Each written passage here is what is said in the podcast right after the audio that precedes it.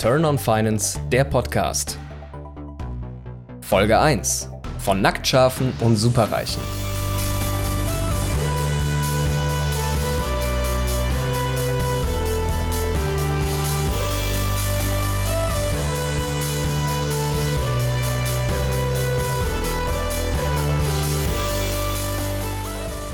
Spätestens seit Robert Kiyosaki seinen Bestseller Rich Dad Poor Dad veröffentlicht hat, ist bei den meisten Leuten der Unterschied zwischen Verbindlichkeiten und Vermögenswerten angekommen.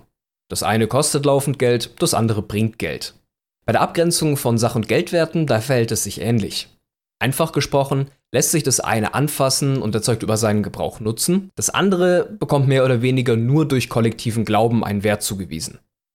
Worauf sich der tatsächliche Nutzen von Geldwerten im Extremfall reduzieren lässt, das hat sich in eindrucksvoller Weise vor knapp 100 Jahren zu Zeiten der Hyperinflation in Deutschland gezeigt. Nach Ende des Ersten Weltkriegs wurden enorme Mengen Geld gedruckt, um die auferlegten Reparationszahlungen leisten zu können, was zu einer extremen Entwertung der Mark geführt hat. Ein US-Dollar war zum Höhepunkt im November 1923 nur noch für mehr als 4 Billionen Mark zu haben. Privatpersonen haben teilweise stapelweise Geld in den Ofen geschmissen, nur um sich warm zu halten. Zu mehr war die eigene Währung einfach nicht mehr Nütze. Und eine ähnliche Situation sehen wir gerade in Venezuela. Das Land mit den weltweit größten Erdölreserven hat sich durch extremes Missmanagement der sozialistischen Regierung unter Präsident Maduro zu rund 98 Prozent abhängig von Einnahmen aus dem Ölexport gemacht, während durch staatliche Eingriffe bedingt kaum noch andere Güter im Land produziert werden. In Kombination mit einem fallenden Ölpreis ergibt sich hier ein Desaster, dessen Auswirkungen unter anderem landesweite Hungersnöte und mittlerweile über drei Millionen Auswanderer sind. Für das aktuelle Jahr prognostiziert der Internationale Währungsfonds eine Inflation von rund einer halben Million Prozent und ein Ende ist aufgrund der politischen Situation leider noch lange nicht in Sicht. Diese beiden Extrembeispiele zeigen, dass es alleine schon aus Risikosicht damals wie heute sinnvoller gewesen ist, auf Sachwerte zu setzen, anstatt sein Erspartes in Barmittel zu halten oder auch der Bank zu überlassen. Im Vergleich dazu hat man sich auch ohne den Glauben an eine Währung einen tatsächlichen Nutzen von Sachwerten. In einer Immobilie lässt sich wohnen, Edelmetalle werden in der Industrie gebraucht und ein Wald lässt sich forstwirtschaftlich nutzen. Aber wozu zählen dann jetzt eigentlich Aktien? Nach der bisherigen Definition ist das ja im schlechtesten Fall auch nur ein Zettel, auf dem Besitzrecht in irgendeiner Form vermerkt ist. Wenn man sich aber mal anschaut, was dahinter steckt, dann fällt auf, dass einem jetzt ein gewisser Prozentsatz eines real existierenden Unternehmens gehört, das Waren oder Dienstleistungen anbietet, Umsatz macht und auch im Falle einer Wirtschaftskrise immer noch einen Bedarf bedient. Bildlich gesprochen gehört einem also zum Beispiel in einem Betriebsgebäude ein Computer oder ein Schreibtisch. Wichtig zu beachten ist hier logischerweise, dass das Unternehmen sich in einem Wirtschaftsraum befindet, dessen Rahmenbedingungen eine gewisse Planungssicherheit bietet. Die Schweiz ist hier, was Planbarkeit angeht, wirklich ein exzellentes Beispiel. Allgemein in langfristige Aktieninvestments zu vertrauen, bedeutet dann wirklich nicht mehr oder weniger als daran zu glauben, dass die Menschheit weiterhin produzieren und konsumieren wird, was heutzutage eine Grundlage unserer modernen Zivilisation darstellt. Dass wir in absehbarer Zeit in Deutschland eine Geldentwertung im selben Ausmaße wie aktuell in Venezuela erleben werden, das darf natürlich stark bezweifelt werden. Die Gefahr einer Währungsreform innerhalb der EU und eine steigende Inflation durch Maßnahmen der EZB ist allerdings gerade zurzeit mehr als real. Haben wir eine Inflationsrate von jährlich 3%, halbiert sich der Wert der Euroscheine im Geldbeutel nach ungefähr 24 Jahren, bei 5% schon nach 14. Da man allerdings nach wie vor dieselben Scheine im Portemonnaie hat und dieselben Zahlen auf den Banknoten sieht, fällt diese stille Enteignung zumeist schlicht nicht auf. Eigentlich spricht also doch fast alles für Sachwerte. Doch kaum lagen in unserem Land ein bis zwei Generationen zwischen unserer letzten Hyperinflation und der eigenen Lebensrealität, rückt das Bewusstsein über die Risiken von Geldwerten in der breiten Gesellschaft in den Hintergrund. Dass sie sich trotzdem so großer Beliebtheit erfreuen, ist durchaus auch darin begründet, dass gerade in der Generation unserer Eltern eine wertstabile Währung und hohe Garantieverzinsung klassische Produkte wie Bausparverträge und Sparbücher durchaus attraktiv und profitabel gemacht haben. Logischerweise ist also das, was bei unseren Eltern gut funktioniert hat, grundsätzlich etwas, dem auch wir erstmal vertrauen. Gerade wenn wir uns wenig bis gar nicht mit solchen Themen auskennen. Es hat sich ja schon bewährt, wie schlimm kann es dann für mich sein? Und da uns in der Schule auch keiner gesagt hat, dass sich die Rahmenbedingungen fundamental geändert haben und hier ein Umdenken eigentlich unausweichlich geworden ist, werden immer noch tagtäglich munter weiter Produkte verkauft, die teilweise sogar eine reale Geldvernichtung darstellen. Die Alternative hierzu gab es zwar auch schon früher, aber Investment in Sachwerte war damals schlicht noch nicht alternativlos und die Mehrrendite fielen den Aufwand, sich damit zu beschäftigen, einfach nicht wert. Da ist es auch nicht verwunderlich, dass eine Umfrage aus dem Frühjahr 2019 ergeben hat, dass die vier beliebtesten Geldanlagen der Deutschen nach wie vor Sparbücher, Girokonten, Kapitallebensversicherungen und Bausparverträge sind. Wie genau letztere Kategorie eigentlich genau funktioniert, wird eines der Themen in der nächsten Folge werden. Doch es gibt auch Grund zur Hoffnung. Das Vermögensbarometer 2019 hat ergeben, dass die deutliche Mehrheit der Befragten in der aktuellen Niedrigzinsphase Aktien, Wertpapiere, Immobilien und Investmentfonds für die geeignetste Geldanlage halten. Und dass du gerade diesen Podcast hörst, lässt darauf schließen, dass auch du zu der Gruppe gehörst, die hier die finanziell intelligenteren Entscheidungen fällt. Sicherlich gibt es einiges, das man den Reichen und Superreichen dieser Welt anlasten kann. Dass sie nicht nur sehr wohlhabend geworden sind, sondern es auch bleiben, ist aber meist nur einem einzigen Fakt geschuldet. Sie haben verstanden, wie Geld funktioniert. Deutlich sinnvoller als Neid ist aus meiner Sicht also, dass man sich vielleicht das eine oder andere von ihnen abschaut, was Geldanlage angeht. Und natürlich kommt das Sammeln teurer Sportwagen oder glitzernder Patek Philips für die meisten nicht in Frage.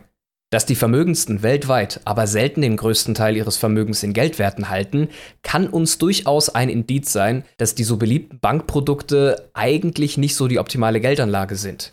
Und Aktieninvestments sind über Fonds schon ab sehr geringen Sparraten auch für Otto Normalverbraucher möglich. Also nicht nur für die da oben. Auf Aktien als besondere Form der Sachwerte werde ich aber in einer der kommenden Folgen auch noch genauer eingehen.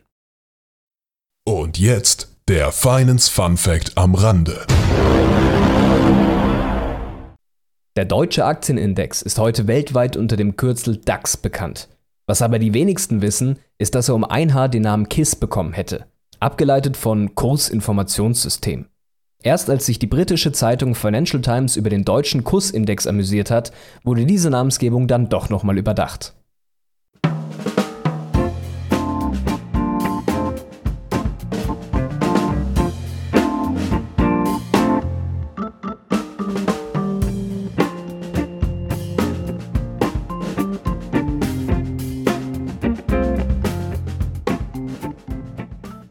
Damit kommen wir auch schon zum ersten Finanzprodukt, dessen Funktionsweise wir uns im Rahmen dieses Podcasts mal etwas genauer anschauen wollen. Auch wenn man es bei dem Namen vermuten könnte, haben Anleihen, die auch Rentenpapiere oder Bonds genannt werden, nicht direkt etwas mit dem eigenen Ruhestand oder gut gekleideten britischen Geheimagenten zu tun. Was genau eine Anleihe ist, lässt sich am besten am Beispiel eines Schafs erklären. Der Preis eines Schafs lässt sich vereinfacht gesprochen aus dem wirtschaftlichen Wert des Koteletts und der bis dahin anfallenden Wollmenge zusammen. Das Fleisch einer Anleihe ist dabei der Nennwert, also der Betrag, den ich einem Unternehmen oder Staat leihe und den ich bei Fälligkeit wieder zurückerhalte. Und die Wolle in dem Beispiel ist der sogenannte Coupon, also eine vorher festgelegte Zahlung, die ich bis dahin regelmäßig ausgezahlt bekomme. Der Vorteil der Anleihe liegt dabei auf der Hand, kalkulierbare Einnahmen. Das größte Risiko ist hierbei, dass der Schuldner, der die Anleihe ausgegeben hat, nicht mehr in der Lage ist, entweder die Coupons oder im schlimmsten Fall am Ende den Nennbetrag zurückzuzahlen. Gerade bei einer wirtschaftlich extrem stabilen Nation wie Deutschland ist dieses Risiko natürlich verschwindend gering. Das spiegelt sich aber auch leider in der Höhe des Coupons wider. Für die aktuellste deutsche Staatsanleihe, die 2029 zurückgezahlt wird, bekommt man bis dahin pro Jahr gerade mal einen Coupon von 0,25% des Rückzahlungswerts pro Jahr. Bei aktuellem Kaufpreis einer solchen Anleihe von ungefähr 105 Euro ergibt das eine Rendite von 0%. Wenn die Inflation berücksichtigt wird, wird diese sogar negativ. Warum sollte also jetzt jemand ein Finanzprodukt kaufen, bei dem er garantiert Verlust macht? Naja, institutionelle Anleger sind teilweise dazu gezwungen, einen Teil ihres Investments in Anleihen zu halten. Zudem ist es häufig günstiger, eine Anleihe kurz vor Rückzahlung zu kaufen und damit einen kleinen Verlust zu machen, als für das Geld bei einer Bank noch höhere Strafzinsen zahlen zu müssen. Hier ist das also eine aktive und oft durchaus sinnvolle Entscheidung der institutionellen Anleger. Im Privatkundengeschäft hingegen sieht das bei der Bank meistens etwas anders aus. Ein Kunde will Geld anlegen, ist der risikoscheu und hat bisher null Ahnung von Investment. Jetzt hat der Berater von oben die Anweisung bekommen, nicht mehr Geld auf Sparbücher zu packen als unbedingt notwendig, da die Bank für dieses Geld bei der Zentralbank Strafzinsen zahlen muss. Es bleiben ihm also im Wesentlichen zwei Optionen. Entweder er erklärt dem Kunden zwei Stunden lang, warum jetzt Aktien Sinn machen und läuft damit trotzdem Gefahr, dass er in Erklärungsnot kommt, sobald sich die Kurse der hauseigenen Fonds negativ entwickeln. Oder er empfiehlt den Kauf von Rentenpapieren in Form von Rentenfonds. Und das klappt echt gut. Man appelliert an das Sicherheitsbedürfnis des Sparers und begründet, dass die schwachen Couponzahlungen durch Wertsteigerung der Rentenpapiere an sich ausgeglichen werden, was man auch wunderschön in Diagrammen und Charts darstellen kann. Aber woher kommt jetzt diese Wertsteigerung? Mal zurück zu unserem Schaf. Stellen wir uns eine genetische Mutation vor, die dazu führt, dass jede neue Generation Schaf immer weniger Wolle gibt als die vorherige. Ein Schaf der vorherigen Generation wird dadurch automatisch beliebter. Sagen wir also, ich habe damals ein normalwolliges Schaf gekauft und da solche aktuell nicht mehr geboren werden, steigt logischerweise die Nachfrage. Ich bekomme also ein Angebot, mein Schaf zu verkaufen. Damit jetzt der Verkauf für mich Sinn macht, muss ich nachher mindestens genauso gut gestellt sein wie davor. Das heißt, ich muss einerseits genug erlösen, damit ich mir ein neues Nacktschaf kaufen kann. Da das aber weniger Wolle gibt, brauche ich zudem eine finanzielle Entschädigung für die Wolle, die mir künftig entgeht. Sonst stehe ich ja nachher schlechter da als vor dem Handel. Diese Entschädigung in Form eines Preisaufschlags wird also immer dann fällig, wenn ich ein Schaf, das mehr Wolle als die aktuelle Generation gibt, verkaufe. Der Preis kann also nur so lange weiter steigen, wie das Sinken der Wollmenge bei neugeborenen Schafen anhält. Sobald sich das wieder umkehrt, dreht sich logischerweise auch um, an wen die Entschädigungszahlung geht. Plötzlich bin dann nämlich ich der mit dem schlechteren Schaf. Übersetzt heißt das auf die Anleihen, Solange die Zinsen, also die Coupons neu aufgelegter Anleihen, niedriger sind als die der vorherigen Generation, sind die älteren logischerweise wertvoller. Das funktioniert sogar bis in den Bereich einer Negativverzinsung hinein, wie man aktuell bei den zehnjährigen deutschen Staatsanleihen sieht. Eine Anleihe, die nur minus 0,2% Rentenrendite bringt, ist immer noch relativ wertvoller als eine, die minus 0,6% bringt, was wir dieses Jahr auch schon erlebt haben. Der kritische Punkt ist allerdings absolut gesehen spätestens dann erreicht, wenn wir wieder 0% oder sogar eine positive Couponzahlung von der Bundesanleihe sehen. Dann sind nämlich nicht nur die Zahlungen aller Anleihen mit Negativverzinsung wie schon bisher wertlos oder negativ, sondern werden auch nicht mehr durch eine stetige neue Nachfrage ausgeglichen. Der Preis, zu dem solche Schafe dann gehandelt werden, liegt also sogar unterhalb dessen, was man am Ende mit dessen Fleisch erlösen wird. All das soll natürlich jetzt nicht aussagen, dass Anleihen gerade zu Finanzierungszwecken von Unternehmen keine Daseinsberechtigung haben. Sofern aber die Ausfallwahrscheinlichkeit, wie eben bei deutschen Staatsanleihen, gegen Null tendiert, ja, dann tut das leider häufig auch ihre Rendite. Eben diese schwankungsarmen, quasi risikolosen Anleihen sind es, die die Rendite der von der Bank empfohlenen Anleihefonds nie wirklich weit über das Level des Inflationsausgleichs bei so 2 bis 3 Prozent ausbrechen lassen. Wer nicht auf der Suche nach deutlich höherer Rendite ist, für den können Anleihen aber durchaus eine schwankungsarme Ergänzung des Portfolios darstellen. Abschließend lässt sich also sagen, dass wenn aktives Investment in Aktien und Immobilien der spritzige Champagner der Geldanlage ist, dann zeigen sich gut geratete Anleihen eher als das Glas Leitungswasser mit Zitrone. Man weiß genau, was man bekommt, auch wenn das in den seltensten Fällen wirklich prickelnd ist.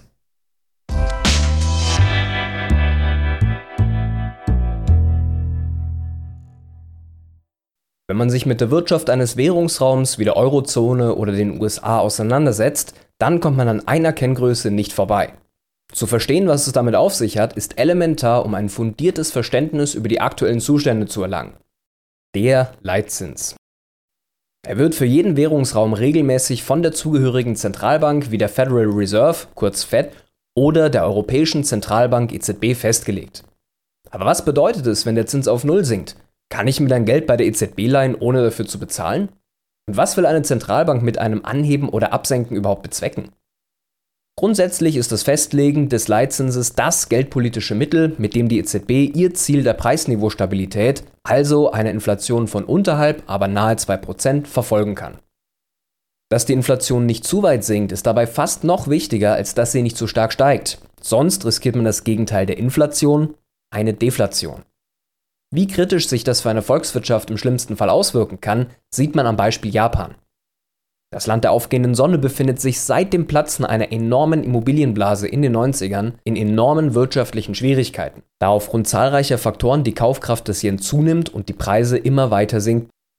Was für den einzelnen Verbraucher paradiesisch scheint, führt dazu, dass Anschaffungen in die Zukunft verschoben werden, weil alle darauf spekulieren, dass das neue Handy oder die Mikrowelle in ein paar Monaten noch günstiger wird. Durch diesen Rückgang an Konsum befindet sich die gesamte japanische Wirtschaft seit Jahrzehnten in einem Zustand der Lähmung, der bisher noch nicht nachhaltig durchbrochen werden konnte. Wie kann also die EZB verhindern, dass es in Europa zu japanischen oder venezolanischen Zuständen kommt? Dafür muss man wissen, dass man als Privatkunde kein Girokonto bei der EZB beantragen kann. Stattdessen sind es die Geschäftsbanken, welche ihrerseits Konten bei der Zentralbank haben. Über diese Konten können Sie sich Geld gegen die Hinterlegung von Wertpapieren leihen, falls Ihre eigenen Reserven nicht ausreichen. Oder Sie können überschüssige Mittel bei der Zentralbank einlagern.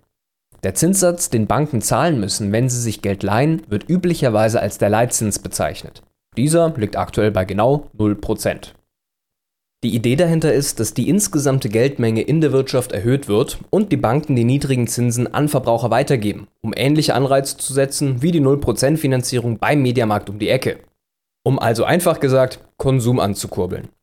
Haben die Banken allerdings positive Salden bei der Zentralbank, müssen sie aktuell sogar 0,5% drauflegen. Dass wir Negativzinsen auf aufgenommene Kredite, außer vielleicht in Form von Log-Angeboten diverser Kreditanbieter mit intellektschädigender Fernsehwerbung in breiter Masse sehen werden, ist aber eher zu bezweifeln, da man so einfach nur durch die Aufnahme einer Finanzierung im großen Stil Geld machen könnte. Da sich aber nicht nur Banken, sondern auch Staaten wie Italien, die mit bis zu 134 Prozent ihrer gesamten jährlichen Wirtschaftsleistung verschuldet sind, refinanzieren müssen, ist eine baldige Anhebung des Leitzinses nicht sehr wahrscheinlich. Mit einer Verteuerung der Schulden durch einen bedeutenden Zinsanstieg würde die EZB ihre eigene Währungsunion über den Jordan gehen lassen. Dass man für das klassische Sparbuchsparen also nicht mehr belohnt wird, sondern künftig vielleicht sogar schon für kleine Summen bestraft werden könnte, ist auf absehbare Zeit vermutlich die neue Normalität. Dass wir es mit besonderen Gegebenheiten zu tun haben, zeigt aber nicht nur der Nullzins, sondern auch folgende Kuriosität aus den aktuellen Nachrichten. Eine Meldung, die in den letzten Wochen für viel Aufsehen gesorgt hat, war, dass der Ölpreis kurzzeitig einen negativen Wert angenommen hat. Wow. Nachdem wir uns eben schon angeschaut haben, was ein negativer Zinssatz bedeutet und dass es sowas durchaus geben kann, ist es auch nicht mehr weiter verwunderlich, dass es negative Preise auch für einen Rohstoff geben kann. Die Gründe hierfür sind allerdings andere als die beabsichtigte Maßnahme einer übergeordneten Entscheidungsstelle. Zunächst einmal ist es wichtig zu wissen, dass Rohöl üblicherweise nicht an einem Handelsplatz gekauft und gleich mitgenommen werden kann. Da sowohl die Bereitstellung als auch der Transport eine gewisse Zeit benötigen, wird hier mit Termingeschäften, sogenannten Futures, gearbeitet. Konkret ist ein solches Ölfuture ein Vertrag darüber, dass am Stichtag des nächsten Monats 1000 Barrel Rohöl zu einem heute fixierten Preis abgenommen werden. Diese Rohöl-Futures werden in den meisten Fällen aber nicht von Unternehmen gekauft, die das tatsächliche Öl brauchen, sondern häufig erstmal von Spekulanten, die diese Kaufrechte kurz vor der Lieferung im nächsten Monat dann an eben diese Unternehmen weiterverkaufen. So können sich diese Unternehmen kurzfristig Öl einkaufen und der Spekulant hat im besten Fall Gewinn gemacht. Findet sich allerdings bis zur Fälligkeit kein Käufer für dieses Future, dann ist der Spekulant selber an den Vertrag gebunden und muss sich schleunigst Gedanken machen, wo im Keller er ab nächstem Monat die 1000 Fässer Rohöl lagern will. Umgerechnet sind es nämlich etwa 160.000 Liter, also ein Ticken mehr als die haushaltsübliche Abgabemenge. Damit kommen wir auch schon zur Problematik der aktuellen Zeit. Durch Corona ist die weltweite Nachfrage nach Öl stark zurückgegangen, was sich hierzulande schon in historisch niedrigen Preisen an der Zapfsäule widerspiegelt. Und das alte Zusammenspiel von Angebot und Nachfrage macht natürlich auch für Öl nicht halt. Bei gleicher Fördermenge ist also der Preis für Öl stark abgesunken. Warum also nicht einfach das Angebot auch zurückfahren? Naja, das klappt leider nicht so einfach wie bei der Maschine, die den Käse auf den Nachos verteilt. Oftmals müssen die Bohrlöcher weiter betrieben werden, da die Quelle sonst komplett versiegt und künftig nicht mehr genutzt werden kann. Das ist beim sogenannten Fracking zwar nicht so. Diese Methode ist aber abgesehen von der enormen Umweltbelastung durch ihre hohen Kosten als erstes von einem fallenden Preis betroffen. Hier kann schnell nicht mehr rentabel gearbeitet werden. So hat sich das Kartell ölfördernder Staaten auf eine insgesamte Reduktion der Fördermengen geeinigt, diese reicht aber bei weitem nicht aus, die gesunkene Nachfrage auszugleichen. Das alles hat zur Folge, dass die weltweiten Lagermöglichkeiten für Rohöl bald ihre Kapazitätsgrenzen erreicht haben werden. Wie in dem Zusammenhang Preisspekulationen nach hinten losgehen können, hat sich also Ende April gezeigt. Kurz vor dem Ende der Frist für Öllieferungen im Mai saßen immer noch viele Spekulanten auf ihren Futures, weil die Nachfrage ausblieb. Um also irgendwie zu vermeiden, dass sie selbst im Mai das Öl in Oklahoma abholen müssten, wurden zu Spitzenzeiten sogar 40 Dollar pro Barrel demjenigen angeboten, der der Abholverpflichtung im nächsten Monat nachkommen würde. Nach Ablauf der Frist am 20. hatte sich der Preis dann bald wieder bei ungefähr 20 Dollar eingependelt. Dass sich dasselbe Schauspiel am 20. diesen Monats wiederholen wird, ist aber aufgrund der beschriebenen Situation keineswegs ausgeschlossen. Der Vollständigkeit halber sei an dieser Stelle aber noch erwähnt, dass sich der Preis für das benötigte Öl mit gerade einmal 17% auf den Benzinpreis an unseren Zapfsäulen auswirkt. Zu negativen Preisen tanken wird also wahrscheinlich auch in Zukunft Utopie bleiben. Der größte Teil bleibt dort nach wie vor bei Steuern und Kosten der Wertschöpfungskette hängen.